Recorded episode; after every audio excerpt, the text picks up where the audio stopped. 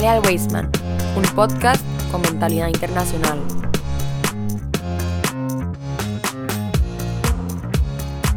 Muy buenas comunidad Weisman, para nosotros es un gusto que nos esté acompañando desde su casa, desde el vehículo, desde el cuarto, en todos los lugares que nos escuchan en el podcast Hale al Weisman, un podcast con mentalidad internacional. Estamos hoy 21 del mes de Tishrei del 5784 y un dato muy importante que vamos a mencionar ahora en todos los programas de los viernes de Torah al Día el, encendido de velas, eh, muy importante para todos nuestros oyentes en diferentes lugares, es el encendido de velas en Costa Rica. Acá en Costa Rica se enciende a las 5.06 de la tarde. Nos llegan reportes del último programa desde México, España, que tenemos ahí a una persona muy fiel que nos un grupo de personas, supongo, que nos escucha en España y también en Estados Unidos, Israel, Canadá y en Brasil, un saludo a nuestros queridos hermanos brasileños que también nos están escuchando, que yo espero hablar lo suficientemente bien español para que en, ese, en esa asociación entre el portugués y, el español nos puedan, me puedan entender bastante bien. Hoy tenemos un programa súper especial, ustedes ya vieron no solo el nombre de las fiestas de las que vamos a hablar, que son cuatro en total, ¿verdad? Sino que también tenemos unos acompañantes bastante especiales. Hoy por primera vez en nuestro estudio de grabación nos están acompañando dos estudiantes muy queridos en, el instituto, por sus compañeros y bueno, por todo el mundo, pues son chicos muy buenos. Eh, respetuosos y por supuesto como todos muy inteligentes. Estoy hablando de Alejandro Cerfati. Alejandro, ¿cómo estás? Hola, profe, ¿cómo está? Muy bien, gracias a Dios. O como se, ¿cómo se dice en hebreo? Baruch Hashem, ¿verdad? Baruch Hashem, voy a decir. Y también Lior Fragman. Lior, ¿qué tal? Hola, profe. ¿Todo, bien? Todo bien, Lior. Gracias a Dios, Baruch Hashem, todo bastante bien. Es la primera vez en el programa este, que están con nosotros en el programa, así que estamos muy felices. Y hoy vamos a hablar acerca de eh, estas fiestas y de tradición judía y también, como siempre y como no puede faltar en este programa de Toral Día, nuestro queridísimo amigo, profesor More Rabino, entre otras cosas. Rashi Zamora, Rashi, ¿qué tal? ¿Cómo estás? Muy bien, profe Junior. Emocionado por el programa de hoy. Es muy interesante tener los chicos de noveno, es como un grado que están terminando escuela media, llevan para escuela alta y eh, esa transición es bastante interesante, así que vamos a ver qué, nos cuentan los muchachos. A mí siempre me gusta que en estos programas de Toral Día estemos acompañados por chicos porque creo que le da un sentido muy especial, ¿verdad? Creo que, que ellos eh, puedan demostrar no solo a lo que nos escuchan y a sus familias, sino a ellos mismos que el judaísmo es una parte muy importante, es la parte central de donde emana todo lo demás en su vida. Pero bueno, vamos a conversar un poquito con ellos. Primero acá con Alejandro. Alejandro, ¿qué tal? ¿Cómo va el cole? O como me decís vos siempre, ¿qué profe? ¿Cómo va la vida? ¿Cómo va la vida? Dale. Va bien la vida, la verdad, profe. bueno, el lunes tenemos un examen de mate, entonces, pero ahí vamos. Preparándose bastante, me Preparándonos. ¿Cómo estuvo ese cambio? Porque yo siempre escucho a los chicos de, de, noveno, no hablo de esta generación, sino de la anterior, que noveno es un poco más complicado en relación a octavo, ¿qué, cómo, ¿cómo te está yendo? Bueno, sí, sí es más complicado, sí dan más tareas, pero es un nivel que se puede manejar. Eventualmente uno siempre termina terminando todo a un nivel más difícil. Siempre hay que avanzar más, depende del grado en el que alguien esté, pero es posible y hay que seguir siendo mejores. Así es, así es, Ale, de verdad. Y bueno, me gustaría conocer la opinión de Lior con respecto a eso, que escucho siempre, ahora, siempre no, me refiero ahora, desde que iniciamos, eh, que hay muchas tareas, hay mucho que hacer, ¿verdad? Pero los veo ahí también bien empunchados. Y debo decir, voy a decirlo acá, eh, que ahora que fui a pedir el permisito para que ustedes pudieran ir a grabar, fui y le dije a la profe de mate, le digo, mira, este, a Dayana, eh, a quien le enviamos un saludo también desde acá, Digo, fíjate que ocupo a Lior y a Alejandro un momentito, ¿crees que me los puedan prestar? Eh, yo te prometo que ellos se ponen al día. Me dicen, no, no, que vayan tranquilos, ellos van muy bien, son este, muy buenos estudiantes, muy aplicados. Entonces, donde me dijeron eso, yo qué dicha y me alegré muchísimo que dijeran eso. Pero bueno, Lior, contanos, ¿cómo va? ¿Cómo va la cosa? Eh, sí, como dijo mi compañero Alejandro, se han puesto más complicados las tareas, los estudios, pero siento, siento que siendo aplicados se puede lograr y que seguimos en un nivel posible para desarrollar nuestras habilidades y aprender. Buenísimo, de verdad que muy feliz de escucharlos de ustedes con esa madurez, con eh, y con ese temple llegar a esas, a esas conclusiones. Hoy estamos acá para hablar acerca de, eh, bueno, creo que son dos fiestas, cuatro fiestas, no sé, el que nos va a aclarar esto y nos va a decir es nuestro queridísimo Rashi. Rashi, explícanos.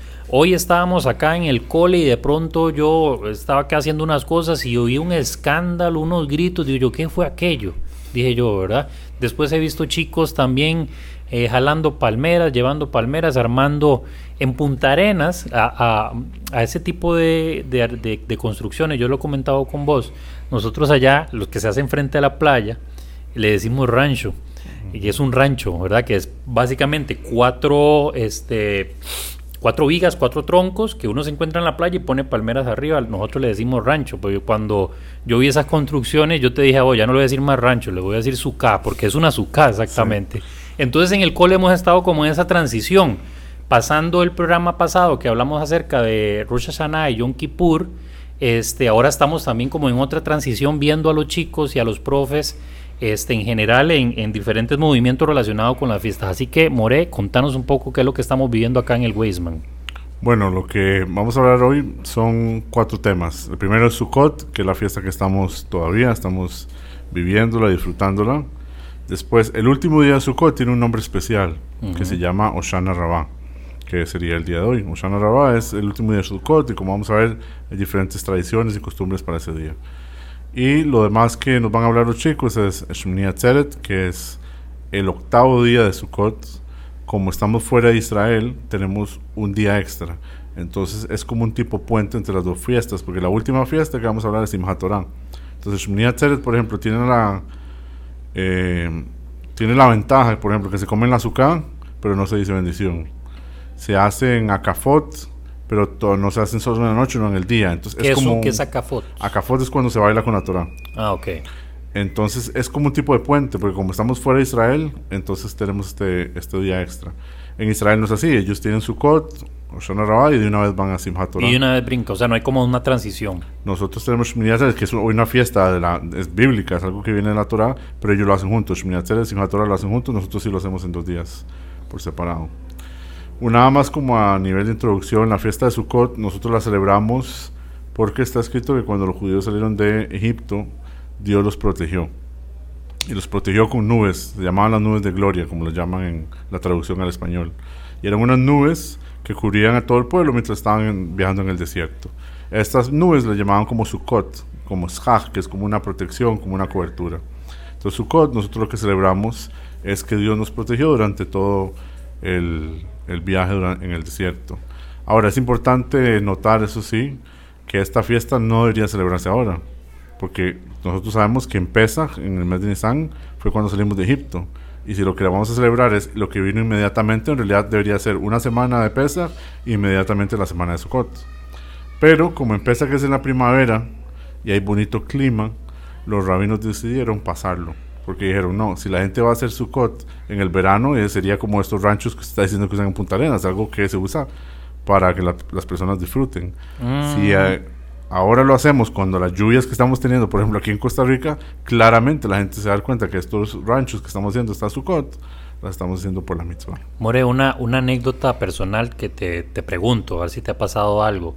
¿Alguna vez está, has estado dentro de una azúcar y y se vino uno de estos aguaceros tropicales de acá en Costa Rica que son torrenciales, ¿no? 100%. ¿Y o sea, ¿qué hay que hacer? ¿Qué, qué se hace? Te estoy comprometiendo, yo sé. Acuerdo a la ley judía, uno debería salir. Y eso es lo que dice la ley judía, que si está lloviendo, la persona puede salir y eh, comer adentro de la casa. ¿Por qué? Porque la idea es disfrutar la mitzvah. Eso es una opinión. Hay otra opinión de gente que es un poco más, tal vez podemos llamarlo extrema, que es que se quedan en azúcar. Usted se pone una capa y se come la, comida mojada con lluvia y todo. ¿Por qué? Porque la manera de verlo de esa perspectiva es cómo puede usted dejarla abandonar la mitzvah. Es cierto que es incómodo, es cierto que está lloviendo, pero es una mitzvah. Es tan preciada que, ¿cómo va a pasar por mi cabeza yo abandonar mi mitzvah? Pero, o sea, de acuerdo a la ley judía, si está lloviendo, la persona puede salir e incluso no podría incluso decir la bendición si está lloviendo. Entonces, o sea, está justificado. pero hay algunos que nos gusta mantenerlos, incluso que esté lloviendo, disfrutar de la, es parte de la experiencia también. Eso es lo que te iba a decir, es parte de la experiencia. Alejandro está aquí pidiéndonos palabras, contanos, Ale. Antes, antes de que hable, la pregunta que le tengo a Moderashi, primero quiero saber cómo están ustedes dos, profes. ¿Cómo están este día? Ah, bueno, muchas gracias, sí, ¿verdad? Porque preguntamos por todo mundo y, y, y nosotros no contamos. Pues yo emocionado, te soy sincero, porque estás acá, porque Lior está acá, es la primera vez y veo que están bastante cómodos, ¿verdad? Y eso a mí me pone muy feliz, la verdad. Y estoy muy contento. A mí trabajar acá en el cole me encanta todo lo que hacemos, eh, vivir de cerca estas fiestas, estas tradiciones y propiamente estar con ustedes me encanta, así que estoy muy bien. Entonces, Yo también estoy muy bien, pero sí en carreras. Como siempre en las fiestas, uno en carreras que hacer esto, que el otro, que comprar aquello, que, que listar las comidas de la fiesta. usted ahorita Pero tiene que ir a comer a la azúcar, ¿verdad? Ahorita, ahorita hay que ir porque igual se nos viene la lluvia, entonces. Pero sí, la verdad que muy bien, gracias a Dios. Ah, bueno, qué dicha. Este, Alejandro, muchas gracias por, por la pregunta. Y bueno, vamos a pasar entonces inmediatamente a, pues, a que los expertos que estuvieron leyendo y se prepararon en el tema de las fiestas, aquí los tenemos a los dos que nos van a hablar un poco. Vamos a hablar primero de Sukkot, ¿verdad? ¿Quién nos va a hablar acá de ustedes dos acerca de, de Sukkot? Nuestro queridísimo Lior Frackman nos va a comentar un poquito acerca, eso es, colócate ahí el micrófono, acomódatelo bien para que no haya ningún problema. Y estoy aquí para escucharte, así que eh, adelante, ahí te voy a hacer algunas preguntillas, si no las puedes contestar todo bien, porque para eso tenemos acá a Rashi. Adelante, Lior, contanos un poco acerca de la fiesta de Sukkot, del significado y cosas que quieras conversar. Adelante. Bueno, como dijo Morirashi, en Sukkot celebramos eh, la ayuda que nos dio Dios cuando salimos de Egipto.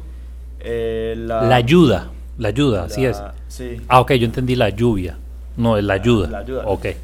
Eh, la, la, la mitzvah principal es construir la sukkah, eh, ahí es donde comemos, dormimos, pasamos la mayor cantidad de tiempo posible. Eh, hay muchos hay muchos detalles que tiene la sukkah, las paredes, tiene que tener al menos tres paredes, la cuarta pared puede ser parcial o puede estar completamente abierta. Eh, el techo también la, eh, eh, tiene que ser de de de Morirashi, me podría ayudar Sí, de algo que crezca la tierra Ah, de algo que crezca de la tierra. y que no, esté, no, se, no se considere como un utensilio. Ok, es el... el, el- Es el- el, el techo que se llama schach. Leí también, no sé si lo leí o lo vi en algún lado, la verdad ahorita no recuerdo, que también preferiblemente debe ser que esto que crezca de la tierra, que sea un tipo de hoja que no se caiga, que por eso por lo general son palmeras. Es correcto. Ok, es algo práctico, pero sí es cierto. sí, sí. En la decoración para la sukkah, lo, a- a- en el interior lo decoramos con elementos festivos. Eso pueden ser frutas, guirnaldas y o ornamentos. También tiene que tener una altura mínima y esa es para que la mayoría de las personas puedan estar de pie cómodamente adentro de la sukkah. El piso tiene que estar pues tiene que ser construido de cualquier material, eh, pero debe ser algo natural. Por ejemplo, puede ser tierra, puede ser madera, o lo, lo que ustedes gusten, pero... Pero que sea natural, digamos. natural, sí. Pero bueno, supongo que como en todas las fiestas, como hemos visto en las celebraciones, conmemoraciones, hay bendiciones específicas o especiales, por decirlo así, eh, para cada uno de esos contextos. ¿Hay alguna para esta? Eh, sí, la que se dice al terminar es Le Chef Bazooka, lo cual significa sentarse en la sukkah. Y eso siempre lo decimos todos los años para recordar todo lo que Dios hizo por nosotros y estando dentro de la sukkah, como Ok, igual, vuelvo con lo mismo. Leí, vi en algún video algo, recuerdo haber escuchado visto, leído sobre algo de las cuatro especies. Este, no sé si sabes o tenés algo ahí entre tus apuntes sobre las cuatro especies para que nos comentes un poco qué relación tiene con la fiesta de Sukkot. Em, las cuatro especies son Hadass, Lulav, Arabá y Etrog. Em, se utilizan para representar la unión del pueblo judío y la diversidad de los judíos dentro del pueblo. em, hay una manera de amarrarlos que la, la que es el ulaf en el centro, el arabá em, a la izquierda del ulaf, el hadas a la derecha del ulaf y el etrog va por separado para hacer la braja a la par de los otros tres. Ok, ok, bien. Eh, una pregunta, Rashi. Ahí vi que vos eh, en estos días, creo que del lunes, o la verdad no recuerdo muy bien, andás con, como, voy a decir, porque no sé cómo se llama, como con una rama, una varilla y la andas ahí en plaza. De hecho, aquí está, y desde aquí la estoy viendo, está allá atrás. Este, ¿eso qué es? O sea, es de la fiesta de Sukkot también. Contanos un poco. Sí, eso es lo que, lo que estaba mencionando Lior. Las cuatro especies, la Torah nos dice, es una mitzvah bíblica. Tenemos que tomar las cuatro, unirlas y eh, se hizo una braja especial que es Anetirat Lulav. Las, las mencionó ahora Lior. El Lulav es básicamente de una palmera datilera. El etrog se le llama el citrón, es un tipo de limón, huele muy muy rico, tiene un sabor muy amargo, pero tiene un olor muy rico. Después está el hadas, que es mirto. Y el último, el arabá, que es sauce. Y se usa sauce específicamente, el que crece a la par de los ríos. Entonces, estas cuatro especies, como dijo Lior, representan diferentes tipos de, de judíos, se juntan en relación a la, la idea de la unidad y se hacen eh, diferentes partes del rezo, ellas se usan. Hay una parte que se llama Halel, que es cuando dirigimos ciertos cantos a Dios. En ciertas partes del Halel nosotros utilizamos los dos. Es una misbah eso, me acabas Es de decir. Qué bonito bíblica. que una misbah tenga esa representación de unir, como bien decir, diferentes tipos de judíos. Se entiende que todo, que, que la fiesta lleva, todas las fiestas en general tienen este propósito, esta idea, que obviamente son para todos, pero que haya esta que, que- que tiene inclusive representación, eh, me parece muy, muy, muy significativo. Sí, la mitzvah del azúcar misma también. El azúcar no importa si usted es la persona con más dinero o es el más pobre el que está ahí, no se importa si es el más delgado, el más grande. O sea, el azúcar literalmente está todo el mundo, todos entran y todos cumplen la mitzvah. Y una de las cosas más bonitas de la mitzvah del azúcar es que es la única mitzvah que usted está haciendo con todo su cuerpo. Si una persona se pone los tefilín, se lo está usando el brazo. Si una persona hace de acá, está usando su mano. Si una mujer prende velas para Shabbat, está usando los brazos. Pero es la única mitzvah que literalmente usamos cualquier parte del cuerpo que usted se puede imaginar, se está usando cuando la persona entra y come el azúcar. Wow, súper, súper interesante. Pero ahora me surge una duda a partir de lo que hemos conversado. ¿Cuál es el, el significado? No sé si Lior ahí nos puede ayudar. ¿Cuál es el significado de esas cuatro especies? Sí, em, el etrog tiene un buen aroma y representa a una, a una persona judía que tiene un buen conocimiento de la Torah.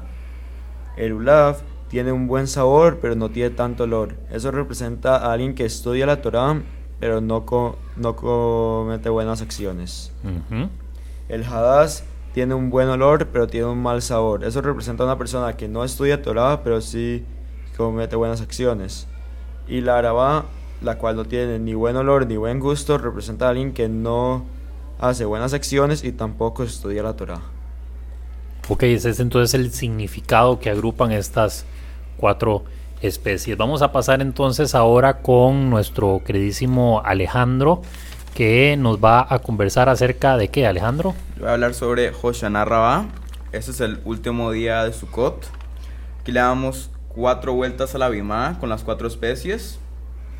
Em, son ma- mayormente tradiciones de las que voy a hablar que hacemos en Hoshana Rabbah. Claro. Por ejemplo, también se pueden agarrar cinco arabot y las golpeamos contra el piso, que eso sirve para poder alejar los malos decretos, las malas acciones que Ujú. hicimos, para poder alejar las malas cosas generalmente, ¿verdad?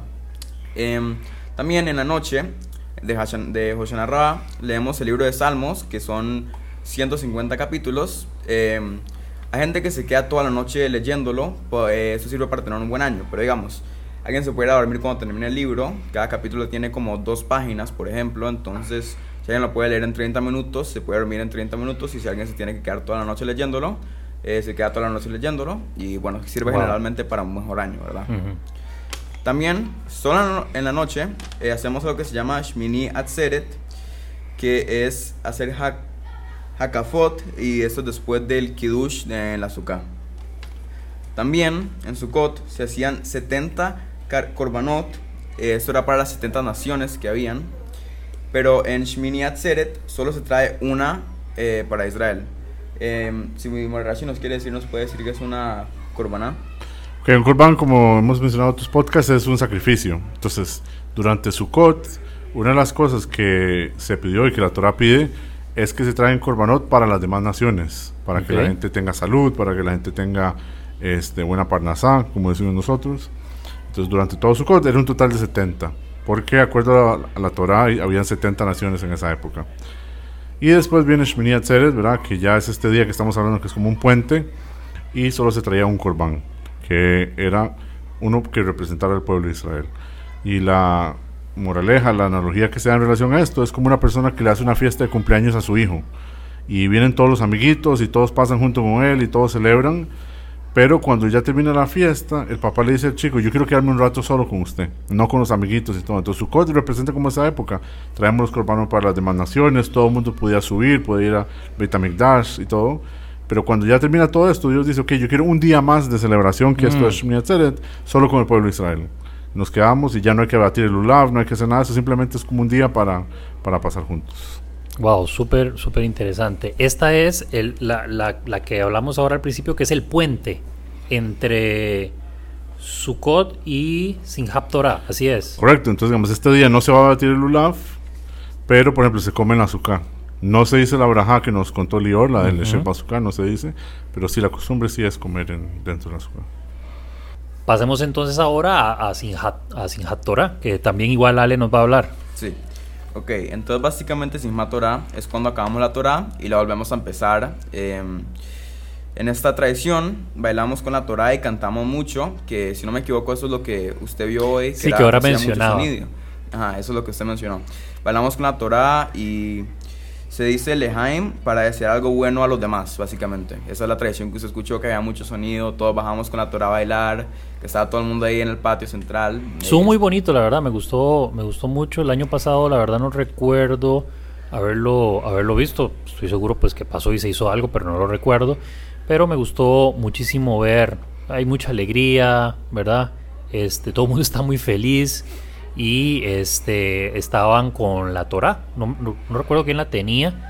Creo que era Itán. No, no recuerdo bien, Obler. La verdad no recuerdo quién era, pero eh, la tenía muy bien abrazada para que no se le cayera. La vez pasada los chicos me comentaron, pues yo les hice la pregunta, ¿qué pasa si en algún momento llega a caer la Torah? eh, ¿La vas a cuento. contestar? Sí, le cuento. Adelante. que básicamente, si no me equivoco, Rashi me puede corregir por si acaso estoy incorrecto, eh, hay que hacer un ayuno por 40 días, algo así. Se tiene que repartir. Si, la- si se cae la Torah, hay que ayunar. No hay Toda- que ayunar 40 días, pero sí hay que ayunar este, por el dolor de la, entre comillas, humillación que sufrió, que sufrió la Torah. Todas las personas que lo vieron. Todas las personas que lo vieron, todas las personas que estuvieron ahí. Incluso me contó mi esposa recientemente que en Brasil pasó, que hicieron un miniam, se pusieron muy felices y se cayó una Torah y el rabino les dijo, no solo los que estamos aquí vamos a ayunar, sino que a todos los demás, todos los que estaban ahí, el que estaba en el baño, el que estaba en cualquier Todo lado, mundo. para que no vuelva a pasar. O sea, digamos, todos en el Westman tendrían que ayunar si se cae la Torah. Correcto. Ok. Hasta O sea, un hasta- chico. hasta, los, hasta yo, que no soy judío. No, bro, usted estaba aquí, ¿qué le puedo decir? sí, sí. Eh, y bueno, para terminar, Simhat Torah, eh, eh, otra tradición es repetir 12 Pesukim tres veces. Y estas lo que hacen es una referencia a nuestra relación con Hashem, que por contexto Hashem es Dios, básicamente. claro. Dígame, Lior. Eh, para agregar un dato más sobre Simchat Torah, es una tradición judía que cuando se termina un libro se vuelve a comenzar. Entonces terminamos de leer la Torah, pero ya volvemos a empezar de nuevo desde el comienzo de la Torah. Representa como el fin de un ciclo y el principio, digamos, básicamente cosas que hemos venido mencionando y conversando cuando hablamos acerca de Rosh Hashanah, ¿verdad? Este, pero definitivamente creo que el aprendizaje y las cosas que escuché hoy eh, de los chicos y del Moré, por supuesto, fue y es bastante significativo. Pero bueno, como todo lo bueno se tiene que terminar, hoy llegamos al, al- fin del programa y, por supuesto no me quiero ir de acá sin antes agradecerle a Alejandro. Alejandro, muchísimas gracias. Espero que te haya gustado, ¿verdad? Y que no sea la primera vez, sino sino que vengas más veces, la, ni la primera ni la última, sino que vengas más ocasiones. Claro, profe, si usted me invita, yo vengo. Muchas gracias, todo. Ah, bueno, y a Lior también agradecerle, ¿verdad? Muy feliz con tu participación, tus aportes y tus puntos de vista. Muchas gracias, profe. Espero poder volver. Sí, sí, ah, de seguro que vamos a estar acá en otro programa y por supuesto a mi querido amigo, colega y compañero, el More Rashi Zamora. No, con muchísimo gusto, como siempre, muy orgulloso de los muchachos y de verdad que estos días que se vienen son muy importantes. Está escrito que los, todo este mes de Tishrei, que está lleno de fiestas, es como una maleta gigante. Está escrito que las personas deberían llenar esa maleta con todas las emociones. Hay mucha alegría, su cuerpo es una fiesta de alegría, Simatora también. Llenar como todo, toda esa maleta, entre comillas, espiritual de, de emociones, de alegrías y durante el año, si hay un momento que uno está pasando mal, sacar energía como de ahí, de ese de, de, esa maleta espiritual. Entonces, de verdad que son dos días como para aprovechar bastante. Creo que ese es el mensaje que nos tenemos que llevar, tener bastante claro los aprendizajes que recibimos hoy, esta última reflexión del More de Rashi. Nos vemos, Dios mediante, la próxima semana en un programa más de Toral Día en nuestro podcast de Halel Weisman, un podcast con mentalidad internacional.